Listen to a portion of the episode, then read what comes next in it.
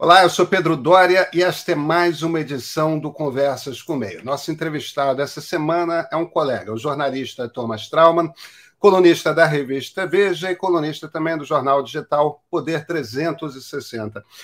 Thomas é um veteraníssimo comentarista de política nacional, foi repórter durante muito tempo, trabalhou durante é, um, um, período dentro do Palácio do Planalto, mas é um cara que nunca perdeu a sua independência, a sua capacidade de olhar para a política com um olhar, se eu puder caracterizar dessa forma, com o necessário cinismo.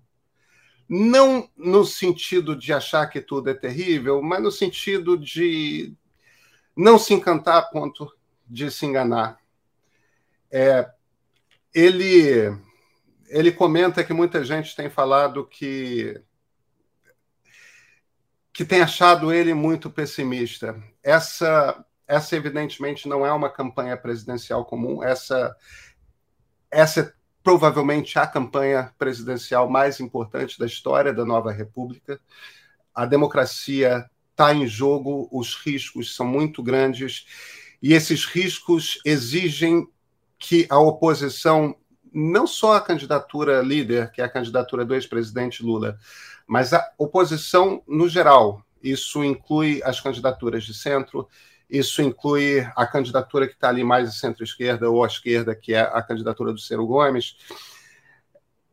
Precisam ser um pouco mais realistas, precisam entender um pouco melhor o que está em jogo. E tem algumas peças aí fora de lugar, em grande parte minha conversa com Thomas foi sobre isso.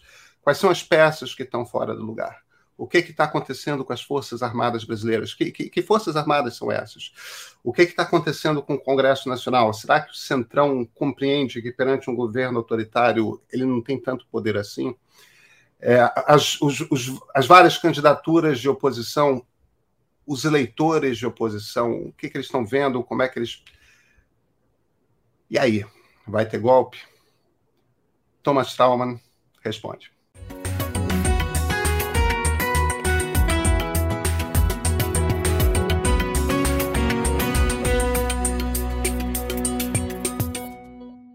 Thomas Trauman, muito obrigado por ter aceito esse convite para essa conversa.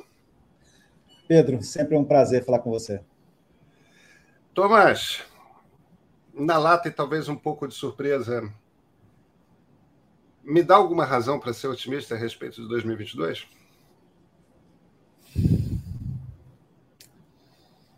Ah, vai ter Copa. Não sei. Não, é. É, é, é, complicado, é complicado. Eu acho que a gente está numa fase, uma fase, um momento de um vale, né, entre é, que as coisas não parecem realmente caminharem é, para um bom, um bom termo, não. É, e a política que a gente está falando aqui, quer dizer, ou seja, é, a gente está vendo uma campanha que vai ser um segundo turno interminável, desde. Né, e segundo turno já são tempos tensos, mas são três semanas, um mês, né? Nós vamos ser cinco meses arrastados no segundo turno. É, os dois lados é, se, se é, enfrentando e usando todos os seus métodos possíveis para tentar é, massacrar o adversário, mas numa luta fraticida, vai ser não, não tem como dar certo isso. Uh, a gente, quem já, quem como nós, né, assistiu outras campanhas, assistiu campanhas feias, não, não, não é que a gente, o Brasil é esse país bonitinho, não, 14 foi horrível, 18 foi horrível, mas parece 22, você olha e fala assim, vai ser pior. Vai ser pior. Porque 22 não é só a derrama de sangue entre adversários políticos, né, como foi em 14. 14 foi de fato muito feio. 2018 já tinha o Bolsonaro, já tinha um candidato extremista, você ainda pode dizer que é, tinha uma, algo de extraordinário, algo de fora do ordinário. 14 já tinha sido muito feio ali, né? Aécio Dilma Marina. Mas só que não é só entre os candidatos, né? É entre os poderes também a derrama de sangue. Né? A gente vai ter essa, essa pressão em cima do Supremo e do, do TSE aparentemente o tempo todo essa presença cada vez maior de generais falando, de generais da ativa dando opinião política, é, é, batendo boca. Tem. É, é, é, que isso escapa mais à normalidade do que qualquer outra coisa, sabe, Thomas? É, é quão exagerado você acha que é falar em golpe de Estado? Eu tenho falado muito nisso. Eu não acho exagerado. Eu não sei se, se é o golpe de Estado tradicional que a gente conhece, quartéis na rua, acho, mas eu acho que nós estamos vivendo um, a, a, possibilidade de um 6 de janeiro, ela não está descartada de jeito nenhum. Eh, eu acho assim, é, a reportagem que mais me chocou nos últimos tempos, e olha que eu leio muito assim com você, e a gente se choca com pouca coisa, né? Mas é a coluna da Miriam Leitão de domingo. Porque a coluna da Miriam de domingo, ela, ela mostra é, a troca de correspondências entre o general Eber, que foi indicado pelo antigo ministro da Defesa e provável candidato a vice é, na chapa do Bolsonaro, o general Braga Neto, para o TSE das, dos questionamentos do Exército sobre a segurança é, das urnas. E o que, que ele está basicamente perguntando? Ele não está perguntando sobre a segurança das urnas, ele está perguntando quais são as condições dadas que podem provocar uma anulação da eleição. É isso que ele está querendo saber. Ele não está questionando, de fato, qual é a segurança que as urnas têm de que elas não vão ser violadas. Ele está falando assim, mas e se acontecer isso? Se acontecer, daí, daí a gente daí anula. Ele, no fundo, ele está querendo saber qual é a, a, a justificativa uh, de segurança de dados que possa dar os elementos para uma contestação jurídica é, para a eleição. Isso é muito grave. Isso é muito grave. Porque nós estamos falando assim, de, de, um, de algo que essa correspondência de fevereiro ou março. Uh, isso mostra uma predisposição, e não é uma predisposição de um advogado da campanha do Bolsonaro, é de um general da ativa, que é o chefe de, de, do departamento de guerra cibernética do Exército, cuja preocupação maior é entender quais são as condições uh, de segurança uh, de, de, de, TI que possam permitir uma, uma, uma contestação judicial não tem, assim, não falar da possibilidade de algum tipo de, de, de, de golpe, desculpa a ingenuidade. É, não, não, vou dizer que vai ter, só estou dizendo que nós não podemos fingir que isso não está acontecendo. A, a gente, a, a, gente tem uma.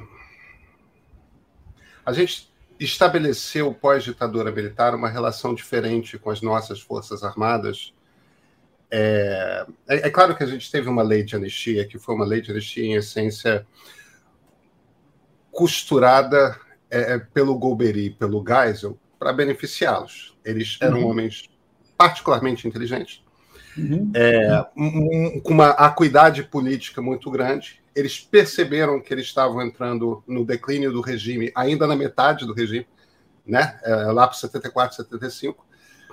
E vamos agora costurar como é que vai ser a anistia, porque se for lá na frente, não somos nós que vamos ditar os termos. Aí mandaram a turma voltar, começaram a soltar preso político, aquelas coisas todas, mas em essência é, deram anistia que é uma anistia para eles, né? Porque você está anistiando o que de quem foi preso ilegalmente, né? Uhum. Você está anistiando o, o, o que de quem é, é, sofreu tortura, sofreu prisões, é, perdeu direito a habeas corpus, mas dentro de um regime de exceção, a anistia não é para quem estava do outro lado, a anistia era. Não estou de maneira alguma sugerindo que não tinha gente querendo dar golpe de Estado comunista, fazer revolução comunista do outro lado, porque é evidente que tinha. Mas eles fizeram uma coisa que não aconteceu no Chile, que não aconteceu na Argentina. É, nossos vizinhos foram atrás e puseram a justiça em cima dos seus ditadores. Nós não fizemos isso. Nós fizemos um pacto com as nossas Forças Armadas, que é. Tá. É, e, e, e, houve por parte dos fundadores da nova república essa convicção, né? Tudo bem, deixa, deixa morrer. Não, não, não vamos mais tocar nisso. É, Foi um erro, Thomas? É, eu, eu, temo ser anacrônico, sabe? Eu, eu, temo que, obviamente, pelos olhos de 2022, você vai dizer que foi, mas as, as condições, a correlação de força, vamos lá, em 85, quando o Sarney assume, o Sarney assume devendo o cargo dele ao general Leônidas Pires. É, é, vamos ser honestos, o general Leônidas Pires é o que a turma, do, do, a turma é, da linha dura do exército fala, ah, o, o jurisconsulto, né? porque ele falou, não, quem tem que assumir é, é, é, é o Sarney, quando o Tancredo tenha, é internado, e não o Ulisses, ou seja, cria ali uma, uma lógica, a chapa já estava empossada, é, como é que Sarney iria fazer alguma coisa contra os militares? E, depois foi uma coisa assim, bem, cinco anos, teve aí, obviamente, teve alguns episódios, um deles, aliás, aconteceu envolvendo um certo capitão do Exército do Rio de Janeiro. Teve pequenos episódios de tentativas de motim, de rebelião, mas os militares voltaram para a caserna e ninguém achou que era momento de rever isso. Era aquela coisa, ah, um assunto, era um escrito armado. Era um escrito armado. E que aí os, os políticos acharam, bem, a vida que segue, né? Vamos, vamos em frente e, e, temos outras questões a fazer. O Brasil tem um futuro, vamos parar de. É, é uma, uma postura de tipo, vamos, vamos parar de fingir, de pensar no que aconteceu e vamos pensar no futuro. É, Tudo bem. Visto pelos olhos de hoje, é, nós não tivemos essa, não tivemos essa, essa, essa coisa muito bem resolvida, né? Tudo bem, eu não quero que você seja anacrônico, não, e, e, e é evidente que o, o, o, o risco está dado, né? De você é. pensar em 30 anos atrás com, com o olhar de hoje. Mas o fato é que FH, Lula, Dilma, todos poderiam ter, em algum momento, entrado. Vem cá, como é que os, o, que história do Brasil os oficiais em formação aprendem? É, o, o, que, que se fala na Escola Superior de Guerra? Que visão de mundo? Como é que os nossos o, o, oficiais superiores são formados? Porque, porque eu, vou, eu presto muita atenção em tudo quanto é entrevista que o general dá, com exceção do Santos Cruz, Thomas. Todos os generais que a gente ouve falando em ON, e, e, e, um ou outro com quem eu já conversei em off não parecem compreender como é que funciona uma democracia e qual é o lugar das Forças Armadas numa democracia. Generais. Eles não compreendem a divisão de três poderes. Eles não compreendem que eles estão ali para obedecer ordens e ponto, e para garantir. Eles não. que eles não são agentes políticos. Eles. eles é, tem, a gente tem a impressão que eu tenho é que houve um erro grave de todos os governos democráticos que nós tivemos em impor o poder civil e mexer na formação de oficial. Entendeu? Eles têm que aprender história do Brasil direito. Eles não podem continuar aprendendo história do Brasil como se a gente continuasse sob a ameaça de uma revolução comunista, meu Deus do céu. Esses caras acreditam nisso. Uhum. É, eu não estou nem chegando em pontos, coisas assim do tipo, olha, vamos combinar que 64 foi um golpe? Vocês sabem disso? Entendeu? O conceito de golpe de Estado não é um conceito complexo. É, existe uma Constituição, vocês romperam para. Não, não tem muita dificuldade. É, e, e, de alguma forma, deu-se, me parece, uma independência às Forças Armadas que alimentou um pouco esse monstro, sabe? É, eu, eu, me, a gente cometeu um erro sério. o Brasil coletivamente cometeu um erro sério. Não, não. E, e, é muito interessante você pensar que as coisas, por exemplo, quando se criou o Ministério da Defesa, a intenção era justamente essa, deixar claro os ministros. É, é, é, só para o nosso jovem espectador saber, é, até 1993, existia o ministro do Exército, o ministro da Marinha, o ministro da Aeronáutica e o ministro da, do Estado-Maior das Forças Armadas. São quatro ministérios militares, além do gabinete militar. Cinco. É, e às vezes tinha mais um, que era o SNI, que era também um ministério, mas isso, ok, isso eu não vou pensar nele. Mas é, só para deixar claro que é, quando se criou o Ministério da Defesa, a ideia justamente era essa, que é, o poder civil ficaria claro é, para o comando das Forças Armadas de que eles obedeciam ao poder civil a partir até do próprio ministro da, ministro da Defesa, que deveria então ser um civil. É, Tentou-se ali, o primeiro-ministro durou três meses, Elcio Álvares, senador do Espírito Santo, envolvido indiretamente num escândalo uh, sobre, sobre matadores uh, lá na, no, no, Espírito Santo. Uh, e depois ficou ali se tentando arranjar alguém, né? uma pessoa que conseguisse se obedecer. Isso aconteceu de novo também, o, o, o, Lula também teve um, um, ministro que também durou poucos meses, que foi fritado pelos próprios militares, até finalmente ter o Jobim, que foi o ministro que, vamos dizer, aspas, deu certo. Ficou pelo menos quatro anos, eu acho, todo o segundo governo é, Lula. E que, enfim, a, a caserna obedecia, é, e isso, isso é, havia uma ideia de que, ok, havia um projeto, e aí criou-se aí um projeto, o projeto de defesa nacional, lançaram livros, uh, uh, a ideia de, de, fazer o submarino nuclear, a ideia de fazer a, a compra dos novos caças FX para a aeronáutica, a, próprio, a própria presença uh, do exército brasileiro comandando as forças da ONU no Haiti, havia uma ideia de que se criaria umas forças armadas modernas, que elas ajudariam a formar uma grande indústria nacional de defesa. Só que a gente vê hoje que aquilo era tudo casca do ovo, né? Era uma casca, mas no fundo isso é, era como se é, o governo, os governos, eles estavam ali alimentando o monstro, sabe? Assim, o, alimentavam o leão, estavam dando ali uns bifes para o leão, o leão ficar comendo os bifes, não comia o governo. Quando faltou dinheiro, o leão foi lá e comeu o seu dono, né? É, porque ele não era, ele não era, não tinha sido adestrado, né? Ele só estava, só estava alimentado pelos projetos uh, de gastos uh, do governo, mas ele não tinha, não não estava, uh, não tinha sido adestrado de que ele tinha que obedecer o poder civil. Vamos falar um pouco de política.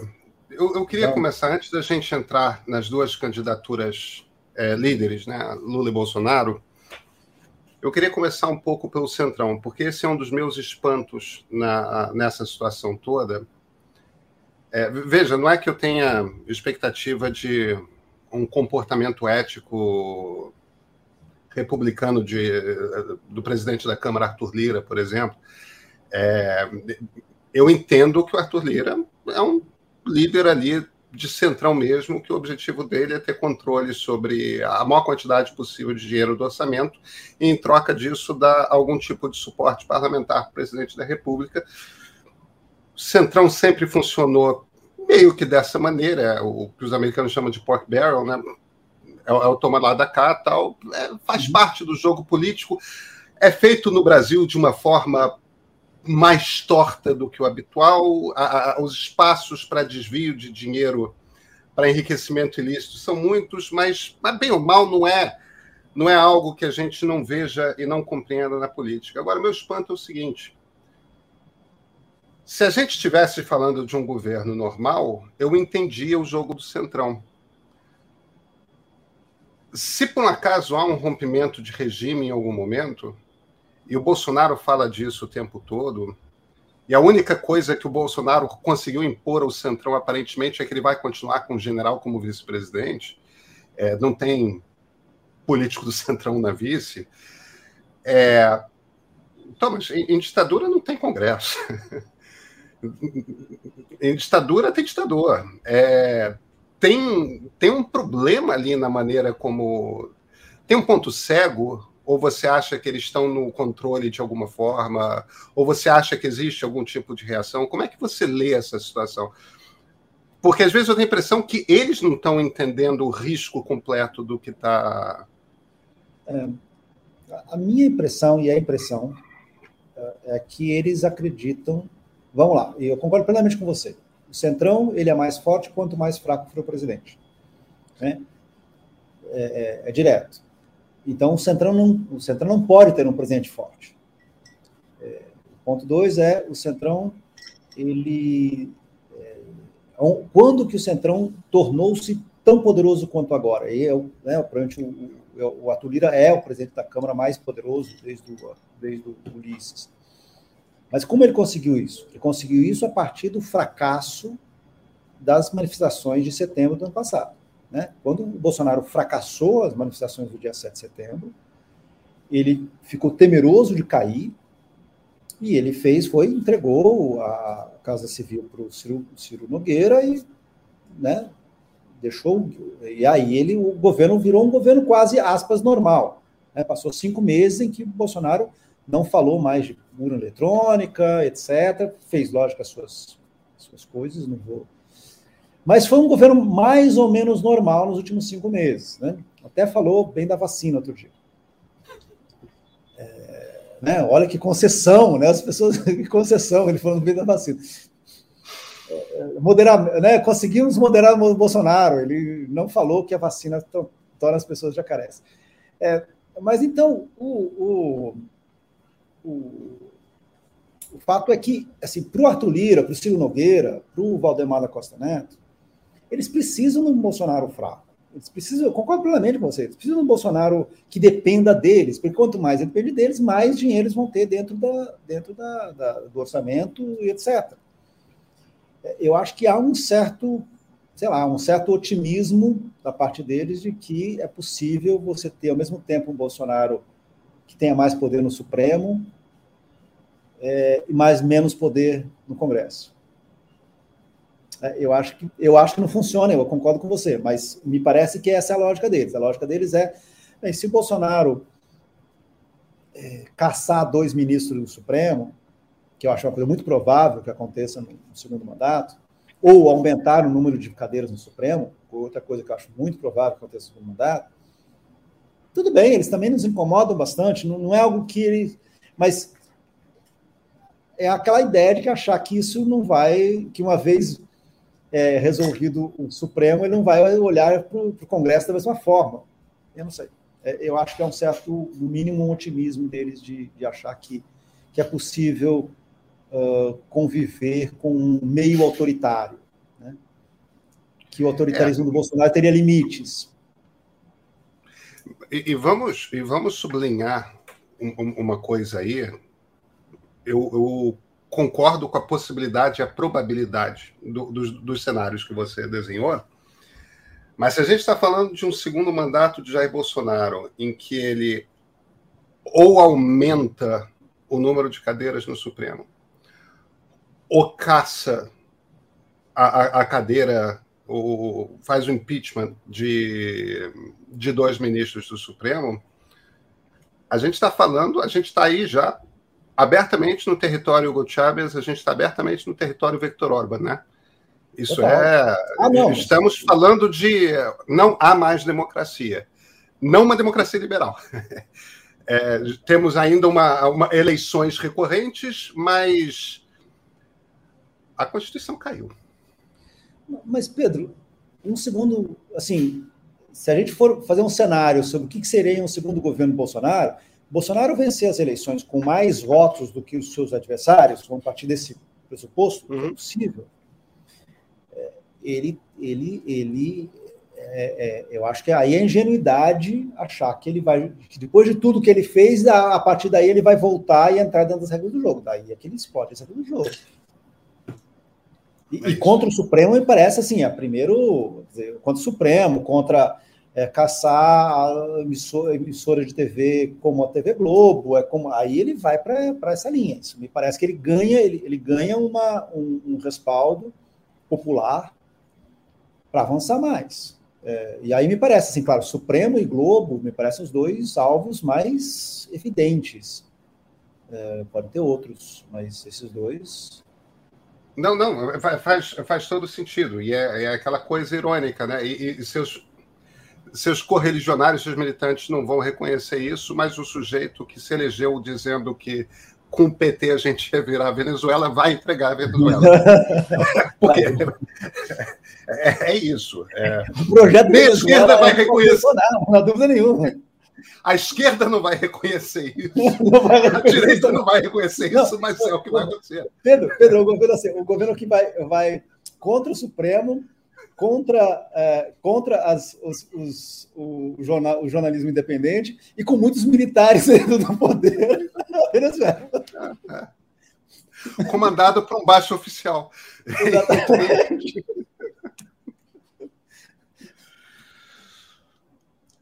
Luiz Inácio Lula da Silva. chorar, né? Não, eu sei disso, eu sei disso. Eu acho que está todo mundo entendendo isso.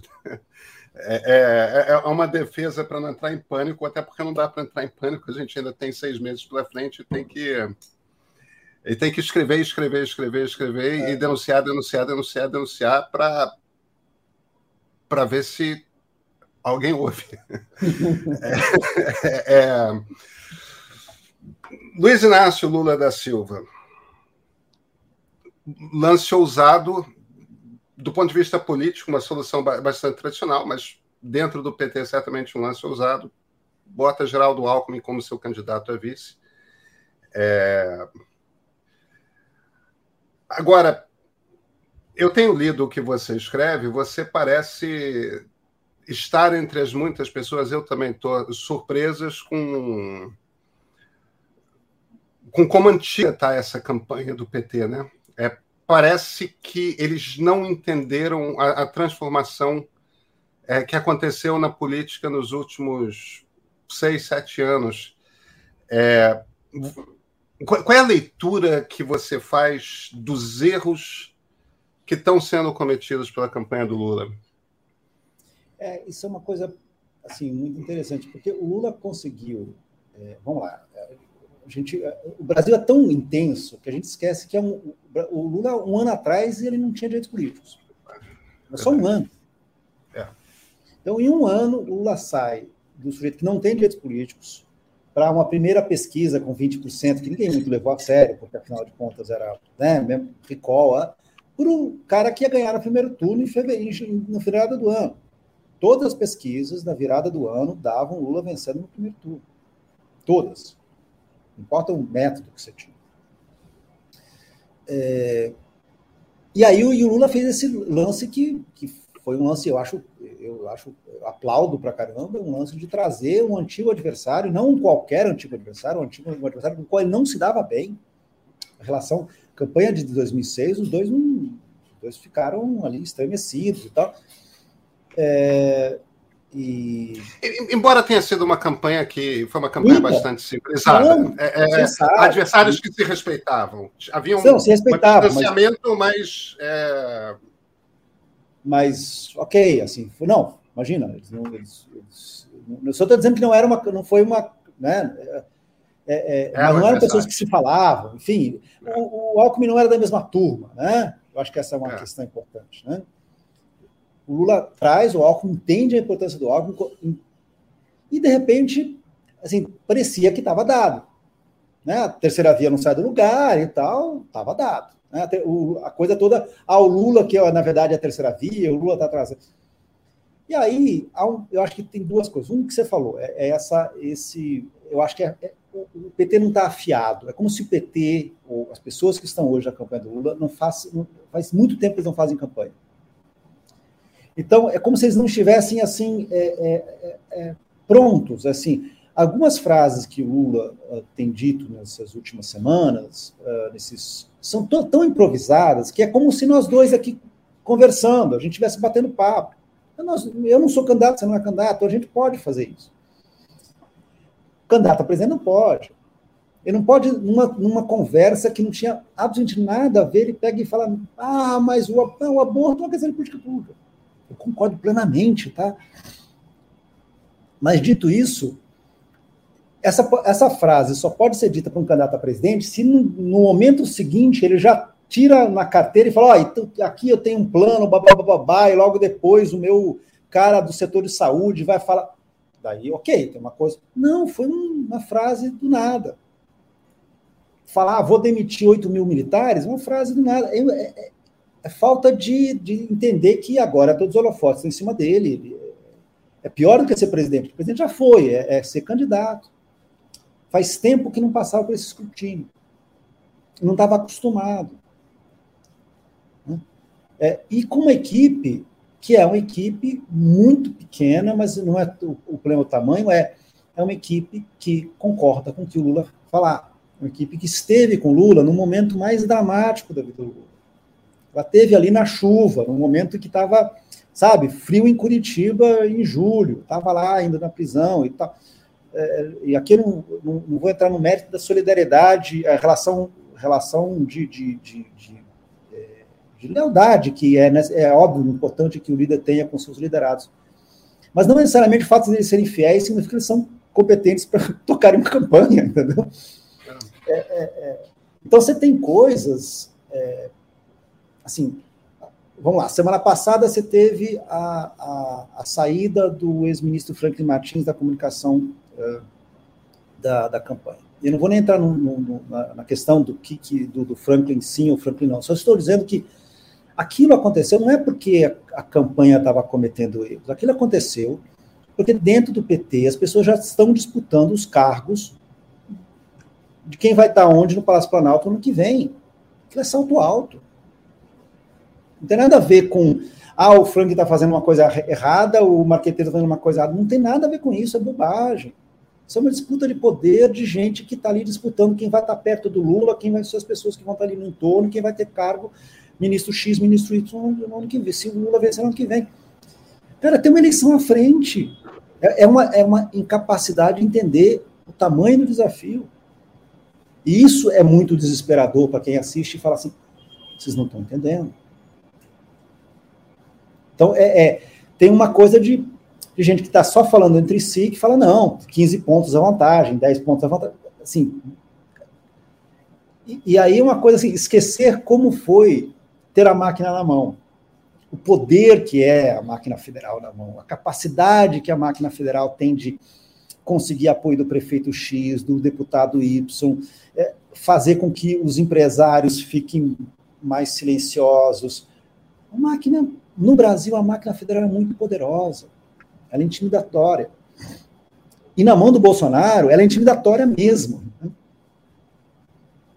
Então, assim, a minha impressão é, é, é como se o time não tivesse preparado para a batalha que vai vir. Eu vejo, os prof, eu vejo profissionais, no sentido profissional do termo, Ciro Nogueira, Valdemar Costa Neto e, e Arthur Lira, é, e, e, assim, que são muito hábeis no que se pretendem fazer. E do outro lado, eu olho e falo: Isso não vai dar certo. Isso não parece.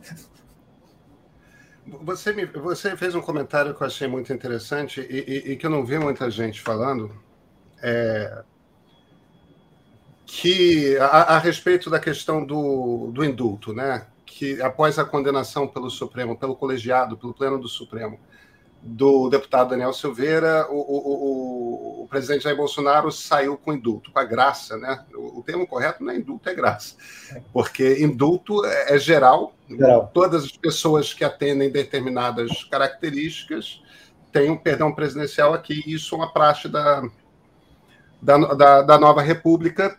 O Bolsonaro trouxe uma coisa que é está na Constituição, mas que nunca foi testado no Supremo, que é a graça, que é o perdão pessoal. Você, fulano de tal, está perdoado. Todos os candidatos, todos, os candidatos imediatamente se manifestaram. Se olhava uma hora depois da graça ter saído, João Dória, Simone Tebet, Ciro Gomes, todo mundo tinha de alguma forma se manifestado. Todo mundo foi para o Twitter imediatamente. As campanhas todas sabem que nessas horas você tem que ir para o Twitter imediatamente, porque no Twitter todo mundo vai ler, todo mundo que está acompanhando é de perto vai, vai ler. É, o Lula se calou. Nos dias seguintes, criou-se a impressão de que ah, o Lula se calou porque ele está querendo perdoar a gente. Ele está querendo usar também o poder de graça. Então, é, é... E depois houve uma celebração por parte de gente do PT de ah, não caímos nessa de deixar o Bolsonaro pautar. E você observou que isso é não entender a maneira como o Bolsonaro joga. Descreve, é. descreve a sua leitura aí. Não, porque aí é aquela coisa de tentar falar assim: olha só como somos espertos, não fizemos o que o Bolsonaro é, pede que a gente faça.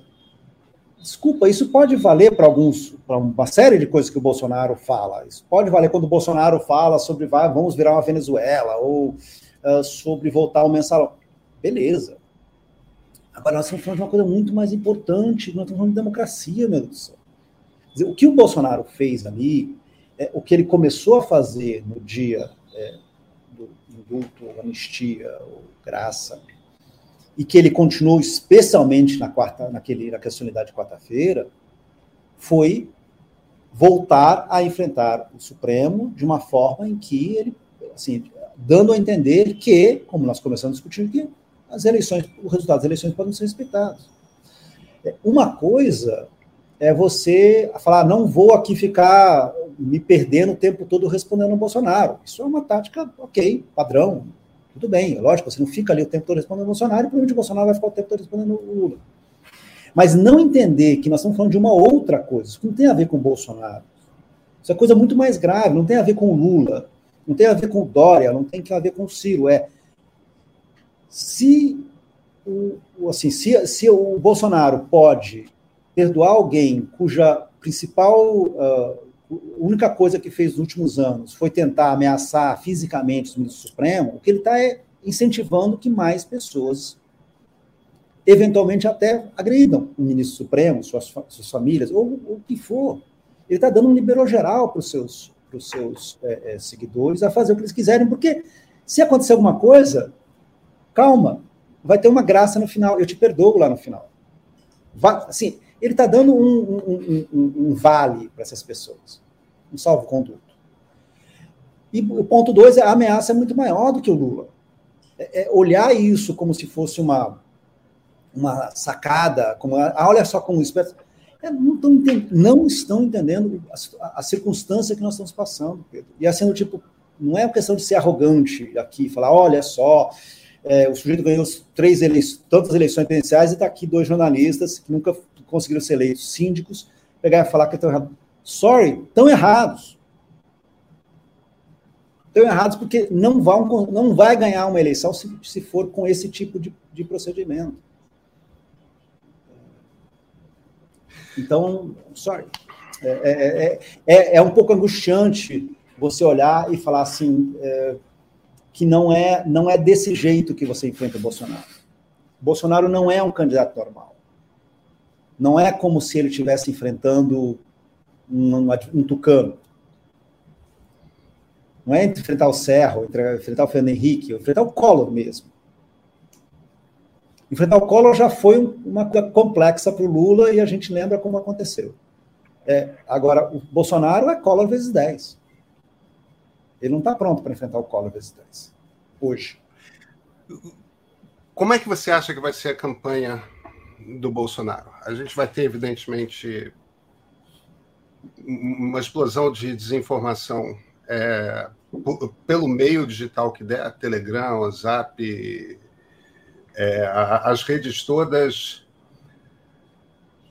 Você acha que Bolsonaro vai para debate de televisão? Como é que você acha que vai ser? O, o que, que você antevê nesse segundo semestre? Hein? É, eu, eu, acho que essa campanha, é, uma coisa que o, o Trump fez isso, é, é aquela coisa de um tipo é, é uma campanha suja, ser uma campanha no sentido de radical, radical, radical, no sentido de tentar fazer com que os dois lados pareçam radicais.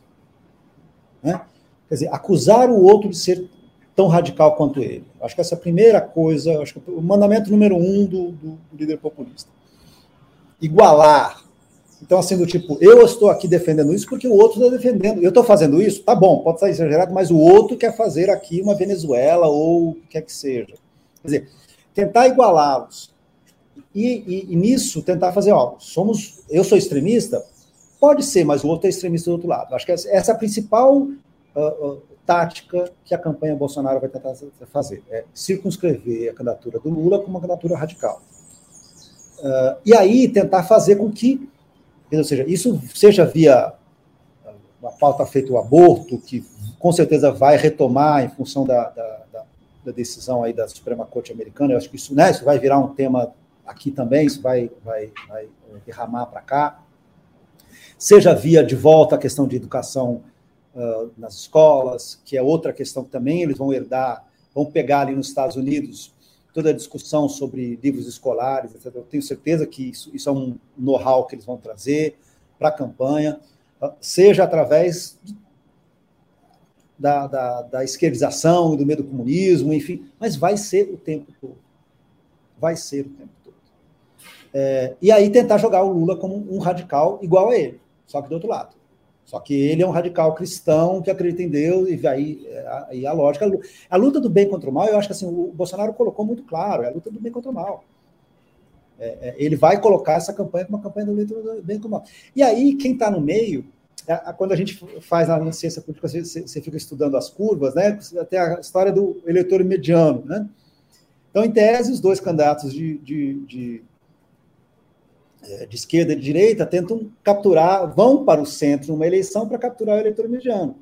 É, só que ao invés de ser essa curva de Bell, o que o Bolsonaro quer fazer é como se fossem duas, duas corcovas, né? Então, a corcova da direita contra a corcova da esquerda. E aí você faz o centro desaparecer você faz o centro desaparecer. É, é, é, que é um pouco o que ele tentou fazer no segundo turno da, da eleição de 18. É, ele, não, ele não. Ele fez pouquíssimos gestos para o centro, se a gente for lembrar. É, não há realmente grande surpresa. Se a gente for olhar de volta o que ele prometeu em 18, não é ele até está sendo um governo mais razoável do que ele foi como candidato em alguns momentos. É, então, me parece que vai ser essa, essa a tática de campanha, sabe? É uma tática de campanha onde é, é, é para não ceder ao centro de forma alguma e fazer com que o centro se enoje da campanha, sabe? Tenha uma essa angústia de daí não vota, daí não é, vota nulo, daí vai para Paris, sei lá, faz alguma outra coisa, mas é, não não é um centro que não vai votar no Lula, mas pode ficar com nojo do Bolsonaro, mas também não vai votar em nenhum dos dois. Ok, isso é uma vitória para o Bolsonaro mas aí reforça a impressão de que existe nessa comunicação, na, na escolha, nas escolhas de eventos que o Lula decidiu é, participar, reforça a aparência de, de um erro, né? Porque ele fala com o sindicalista, é, é, ele vai falar ele tá no dia do trabalho, ele vai falar, ele fala para os podcasts é, da esquerda amiga, tudo mais. O que veja, não tem. É, a, a, questão é. Aí, quando ele vai falar com o sindicalista, baixa um papel que o Lula conhece de cor e salteado, que é do líder sindical. Que é um vocabulário que é exatamente o vocabulário que o sindicalista quer ouvir.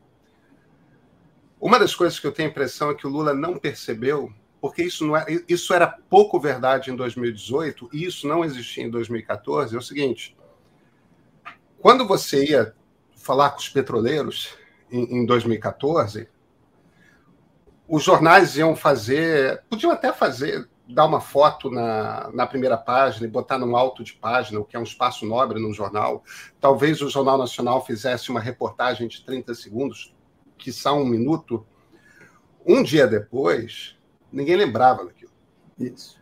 Hoje, a, a, os momentos daquelas falas aparentemente mais radicais, que dentro do contexto nem eram tão radicais assim, não.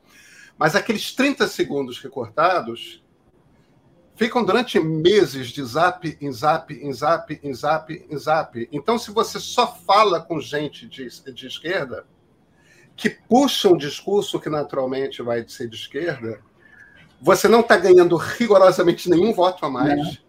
E você está entregando para os meninos do Bolsonaro um bando de 30 segundos de vídeo provando exatamente isso que você está falando. É, não, o Bolsonaro é um radical de direita, mas o Lula é um radical de esquerda. Não é. No entanto, fazer parecer é muito fácil, porque o Lula está entregando as armas, né? Não, e tudo que está falando, a gente viu nesse fim de semana. A, a, fala sobre os policiais. Por que, que o Lula, o, o, discurso do Lula era que, assim, é, é, veja, eu já ouvi essa frase 20 vezes, é tipo, onde o Lula, onde o Bolsonaro quer armas, eu quero livros, onde o Bolsonaro. É, um, é, é sabe, é, é, é, tolice de internet, é, né, aquelas coisas de Facebook. o, o Bolsonaro parece uma pessoa que não gosta de gente, só gosta de policiais. Isso no meio do contexto, você consegue falar, ah, lógico, ele gosta. Ó. Cara, ali, assim, aquelas. Que, o que, que a, a turma do Bolsonaro só pegou aqueles 30 segundos e aí fez uma edição. Eu não sei se você recebeu, mas eu recebi de 18 fontes diferentes, 18 é, grupos diferentes, que é uma, ao mesmo momento em que a pessoa, o, o, o, o cidadão é morto é, por um, um, assaltante em São Paulo, e aí o, Lula dizendo contra policiais, e obviamente fica aquela linha de que o Lula gosta de ladrão, e daí coloca a, a youtuber, a advogada, junta aquilo, e você fica assim, você olha aquilo e fala, cara, que peça de propaganda mais bem feita. Isso em cima de 30... O que forçou o Lula no dia seguinte a pedir desculpas. É, só para mostrar isso, quando eu digo que não está afiado, é isso, não está entendendo a circunstância. É afiado tipo de saber que tudo pode ser usado, contra, pode e será usado contra você na corte da internet.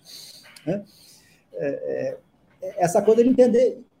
E ponto, e ponto dois é: toda a foto do Lula, você tem 40 pessoas com boné vermelho, né? Reforçando tudo que a gente está falando eu entendo isso, tá? Eu, eu entendo a, a, necessidade, eu entendo a, é, a sensação que esses que muitos petistas que passaram 16 até agora têm um sentido de, de revanche, no sentido de revanche histórica. Tá? Estávamos aí, olha só, vamos ganhar, vamos. vamos. Só que eles não vão ganhar sozinhos. Ponto. Não vão. O PT tem, no melhor dos casos, o tamanho que o Haddad teve em 18. É, então, se vocês se eles quiserem perder, é só usar a mesma tática do Haddad em 18. Bacana. Mas não, não vai ganhar a eleição, não. Vem cá, como é que você olha para o centro? É, esse, esse, esse, eu não vou chamar de centro não, mas esse espectro político que vai de Ciro Gomes a Sérgio Moro, é, embora o Moro não seja mais candidato, me parece que é a ponta mais à direita do não bolsonarismo. Ou que é uma ponta que pode, que pode até cambiar para o pro, pro, pro bolsonarismo, mas aparentemente essa classe média lavajatista, a turma que leu antagonista tudo mais, é, são conservadores, são moralistas, não são bolsonaristas. É, é, é, um outro, é outro bicho. E aí, à esquerda, talvez até mais à esquerda do, do Lula, você tem a turma do, do Ciro Gomes, que é aquele nacional desenvolvimentismo bem anos Clássico. 50 mesmo, Clássico, tal, né? Clássico tal.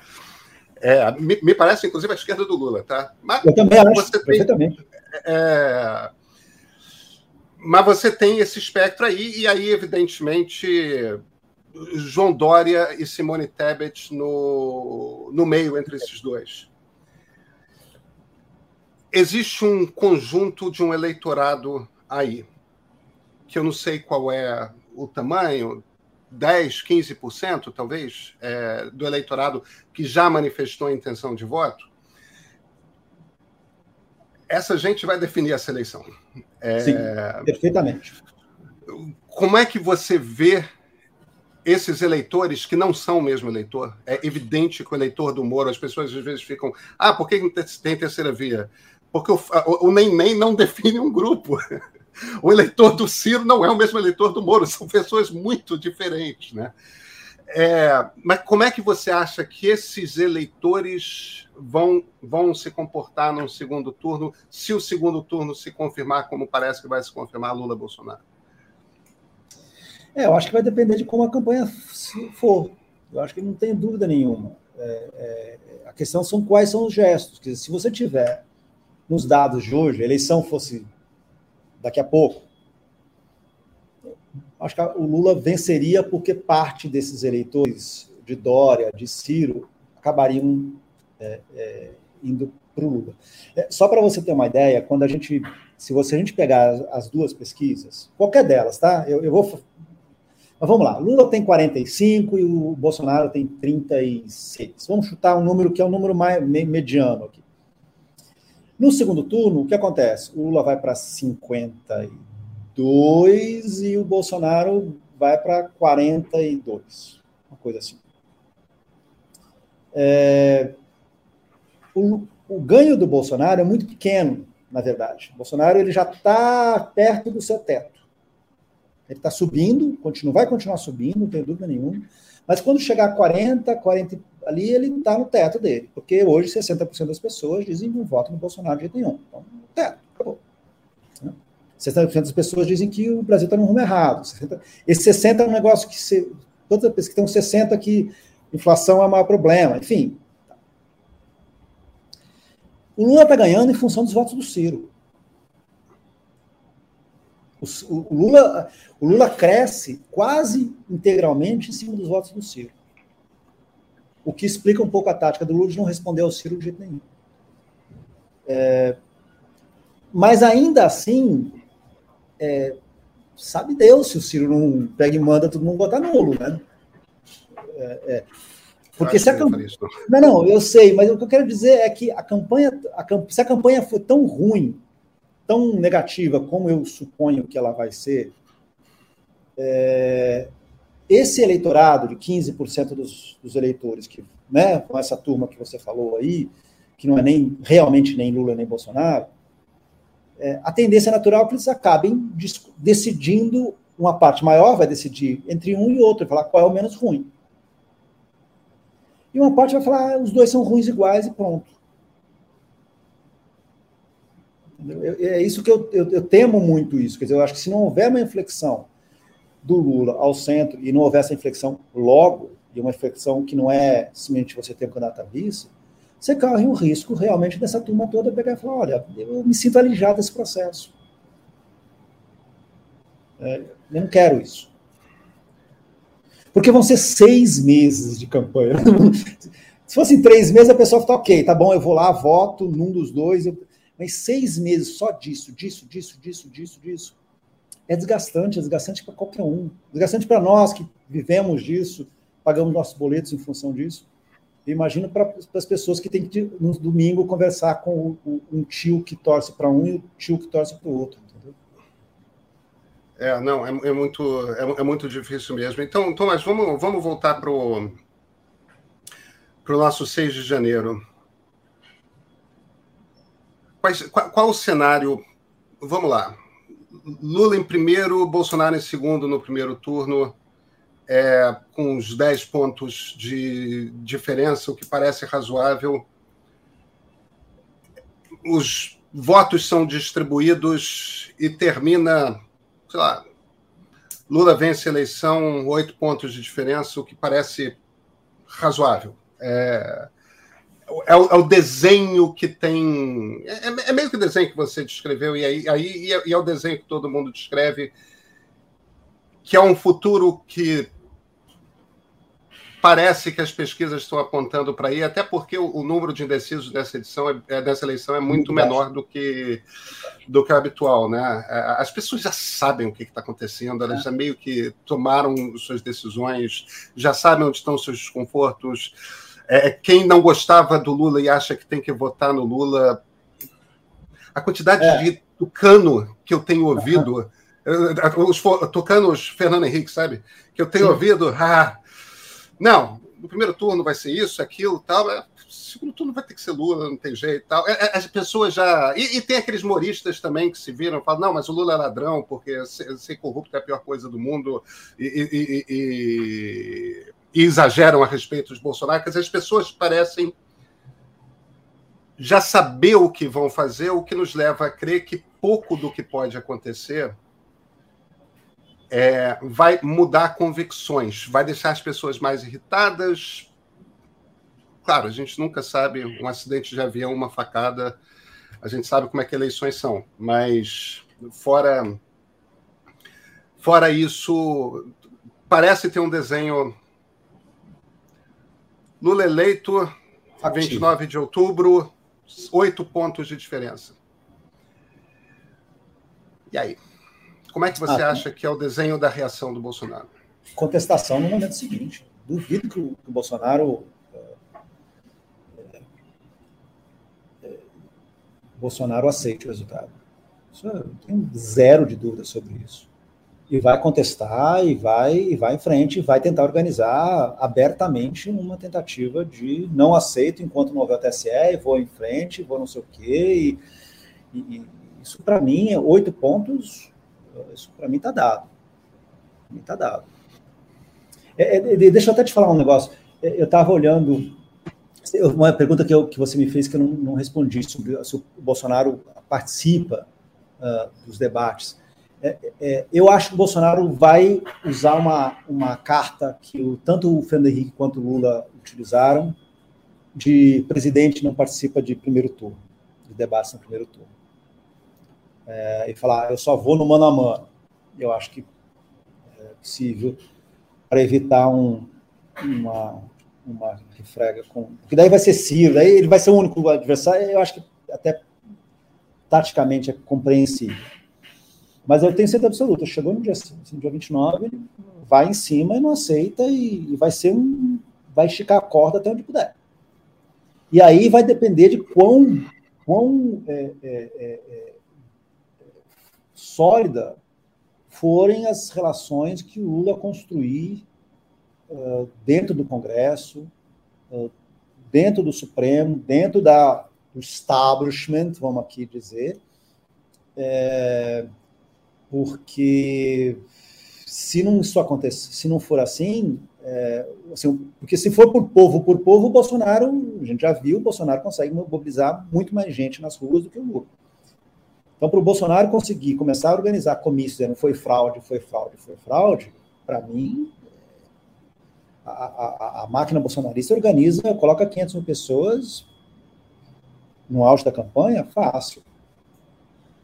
Né? Então, eu acho, eu acho, eu acho muito grave, eu acho, eu acho que essa é uma campanha que eu tenho muita, muito medo para as figuras que não são nem da campanha do Lula, nem da campanha é, do Bolsonaro. Eu acho que jornalistas, empresas de pesquisa, pesquisadores na linha, até no pessoal, é, juízes eleitorais, mesários, cara, essas pessoas vão sofrer muito. Sabe, nós que estamos assim, é um, é um grupamento de gente que, que é um observador ativo da campanha, mas que em tese não tem lado nenhum. É, nós vamos ser pressionados e, e, e, vamos ser. Sabe, não vai ser simples. Não, não será simples ser um mesário é, na, nessa, nessa, nessa campanha. Não vai ser simples ser um juiz de TRE numa cidade que tem um, uma cidade que tem, é, sei lá, um grupo de milícia muito grande ou enfim, eu acho que a pressão vai ser muito pesada. Vai ser muito pesada. Agora, é. agora o problema é que de jornalista para jornalista, e, e, a gente está nessa praia é, há algum tempo. Essa é uma eleição que é diferente para a gente também, né, Thomas? Porque, porque nós temos lado nessa eleição. E eu não, quando eu digo, eu não, eu não digo, nas outras a gente não tinha talvez um pouquinho em 2018, mas é, nessa eleição não é não é que vai ter jornalista lulista, jornalista petista, não se trata disso. Agora, a, a imprensa existe dentro de uma democracia. Não, não há. É, é, a democracia é o nosso lado. E, e a Sim. partir do momento que existe um candidato que é uma ameaça concreta à democracia, a gente não pode fingir que. Tipo, não existe uma isenção aí é... Não, eu concordo com você, eu concordo plenamente com você. É, é, e eu acho que isso é fundamental entender. Porque uh, um segundo governo Bolsonaro não será igual ao primeiro. Isso, para mim, é uma coisa que. Eu não, eu não, digo isso por torcida ou por. Não mate mensageiro. Eu só estou dizendo assim: você olha o que foi o primeiro governo Bolsonaro, é, houve uma curva de aprendizado, é, e agora eles entenderam como funciona. Agora estão entendendo como que como mexe na maquininha, como que faz as coisas. Vai ser uma ditadura? Não, não, esquece, não é 64. É uma, é uma coisa muito mais uma democracia que vai se corroendo, que vai acontecendo o que está acontecendo hoje na Amazônia, que é um lugar virou uma terra sem lei completamente, onde é, o bolsonarismo comanda é, o que acontece é, nas terras indígenas, etc., de uma forma completamente. É, né, assim, infelizmente, não temos mais recursos jornalísticos para descobrir o que está acontecendo lá, a gente só fica sabendo o que está acontecendo. É, mas uma situação assim, é isso, né? onde, onde, os, onde as, os ministérios não respondem, né? dizer, qualquer jornalista hoje que tenta conseguir apurar uma matéria, normalmente, o ministério não está nem aí, não responde, não, não, quer saber, finge que não, não é com ele. É, não tem menor lógica de tipo de, de, de, de, de prestação de contas, de uh, dar a entender o que deve fazer não se lida com a opinião pública. Lógico que a opinião pública mudou, a gente sabe disso, mas é, é, se lida com o respeito a instituições de uma forma que não é uma forma democrática. Ponto. A gente tem um, a gente tem um, um tem um desafio gigantesco pela frente. Vamos, vamos então partir do princípio de que o melhor acontece. É, hum já não estou nem mais falando do Lula, agora estou falando da pessoa não Bolsonaro que assume a presidência da República em 1 de janeiro. Bolsonaro pressiona, pressiona, pressiona, mas na hora H, o presidente do Congresso Nacional bate o martelo e fala: não, o TSE declarou o resultado, o resultado está declarado, é essa pessoa. O TSE faz os julgamentos que tem que fazer. A pressão popular pode ter até algum quebra-quebra, alguma invasão de algum prédio público, talvez o, o, a, o Palácio do Supremo, mas no fim das contas, por pior que seja, o Exército Brasileiro fica dentro do quartel? Talvez tenha uma quartelada PM ou outra, mas é uma crise de uma semana e passa temos um novo presidente, ou uma nova presidente, em 1 de janeiro de, de 2023. É, volta tudo ao normal ou você acha que tem um Nunca período. Mais. Nunca mais. Nunca o que mais. é o novo normal? Não, o novo normal para mim é os Estados Unidos. É, é, é...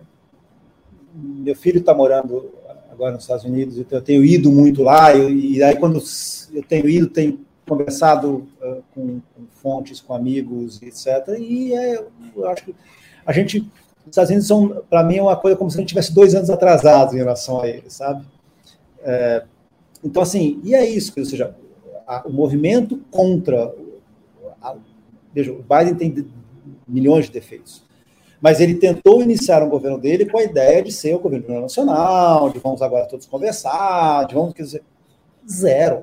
Do dia um, os republicanos foram qualquer coisa, recusaram qualquer tipo de acordo, qualquer tipo de é, possibilidade de um compromisso, é, a oposição radical desde o início e a, a, uma lógica de mídias sociais fortíssima para contra o governo. E é isso que o próximo governo vai, vai, vai enfrentar vai enfrentar oposição dia primeiro, seja, seja no Congresso, seja dos ministros do Supremo, uh, dizer, é, a mobilização vai continuar. É, aí uma questão de que lá, uh, é, além, há uma questão de que além do Trump tem uma coisa do Partido Republicano, enfim, é, histórico, uh, a gente já viu, né, o governo Bush já, já, tinha sido um governo de hardball, né? É, uhum. Mas... Começou com o Newt Gingrich, né? Exatamente. Ele é, ele é o cara que, para mim, muda. O, é, a, é. o novo contrato é o, é, o, é, o, é, o, é o turning point ali da, da, da, do Partido Republicano. Né? É Mas, aquela, aquela coisa daquela relação TJ O'Neill com, com Reagan, que era uma coisa super civilizada, aquilo desaparece no governo Clinton para nunca mais, né? Uhum. É... Então, então, assim, eu realmente acho isso. Eu acho. É, é logicamente, eh, desejaríamos que essa história, ah, em seis meses o, Centrão vai estar apoiando Lula. Eu acho que parte do Centrão pode até estar apoiando Lula em seis meses, um eventual governo Lula em seis meses. Eu acho que uma boa parte do Congresso vai continuar trabalhando e agindo, e é uma parte importante, já articulando uma nova campanha e denunciando o governo, e vai ter uma oposição dizer, quem quer que seja o presidente também tem que aprender que vai ter uma oposição é, muito mais aguerrida, uh, desorganizada, porque eles não são organizados, não são né, orgânicos. Eles não mas, têm um partido republicano, né? Eles não têm um partido republicano, porém, ação, não tenho dúvida nenhuma. É, é, e um governo que vai sofrer para escolher o ministro da Defesa, entendeu? Um governo que vai sofrer para ter algumas das suas ordens é, é, cumpridas pelo Exército, vai ter testes rotineiros de, de autoridade em relação às Forças Armadas. É, eu acho que estragou para sempre, sabe? A gente vai ter, vai ter anos para conseguir reconstruir o nosso tecido social de volta, que era nos tempos em que os tempos normais, são pensar assim, os tempos normais já não, são, não existem mais. É, Thomas, eu gostaria de discordar de você em vários pontos aí, mas o problema é que eu não. Hoje nós estamos concordando em tudo, né, Pedrão? É. Você acha. A última pergunta. Quão possível você acha que o Bolsonaro pode ser reeleito? Ah, eu acho. Eu... Foi engraçado que, que outro dia eu dei uma entrevista e eu falei: ah, não, Lula está 60-40. E daí a entrevista demorou duas semanas para sair. Daí eu falei: putz, se você tivesse me lembrado, eu já teria mudado esse número. Aí eu acho que nós estamos 55-45 fácil indo para baixo. Eu acho, eu acho que vai ser uma eleição. Assim, eu, oito pontos que você deu aí, eu já estou feliz. Eu não acho que vai ser oito pontos, não. É, você sabe que outro dia eu estava conversando com, com uma pessoa é, próxima do Lula, do PT, e, e, essa pessoa tinha acabado de descobrir a Eurasia, né? E estava com, por algum motivo, um relatório da Eurasia que sim, dava. Sim, sim 30% de chance de vitória do Bolsonaro e, e, a, e essa pessoa estava muito feliz. Oh, o Bolsonaro só tem 30% de chance. Aí eu virei, vem cá. Você sabe que 30% de chances eram a chance de vitória do Trump em 2016, né? 2016, né? tipo, 30% de chance de vitória é uma. É alto. Não, é... é alto. É alto, é alto. E, e, e, a gente não pode esquecer é, que o Trump perdeu as eleições dos Estados Unidos, é, no voto popular não há dúvida nenhuma, 7 milhões de votos, mas no voto lá do colégio eleitoral, que eu sei que é um assunto que você domina muito, mas assim, foi em Wisconsin, é, Georgia e Arizona, nós estamos falando de uma bobagem. É, é, mas foi uma é, bobagem, é, menos de 1% nesses três estados. E esses três estados é. virado o jogo. É. É. É, e, e o Wisconsin, que tradicionalmente, por ser um, um, estado industrial, tradicionalmente vota em candidatos democratas, né? Exatamente. É o foi... estado no qual a Hillary Clinton não botou o pé durante a campanha inteira. É, e foi 0,6. Sim, isso eu estou dizendo que achar, assim, não será fácil, não será simples, será uma eleição muito difícil, uma eleição ruim. É, eu gostaria de dormir e acordar só em 1 de outubro. Não, porque vai ser uma eleição muito desgastante. Desgastante para as nossas relações familiares, para as nossas relações de, com os nossos vizinhos, para as relações com os taxistas, relações com os motoristas de Uber, com, com dentro do, do metrô. São relações. Vai ser, vai ser um tema muito pesado. Então, muito pesado. Eu realmente espero que a oposição esteja à altura, é, ela compreenda, ela esteja à altura do desafio que ela tem. Porque não é vencer uma eleição não é, não é disso que está se falando, sabe? Thomas Strauman, muito obrigado pela entrevista. Pedro, obrigado. Espero que eu volte mais otimista da próxima vez.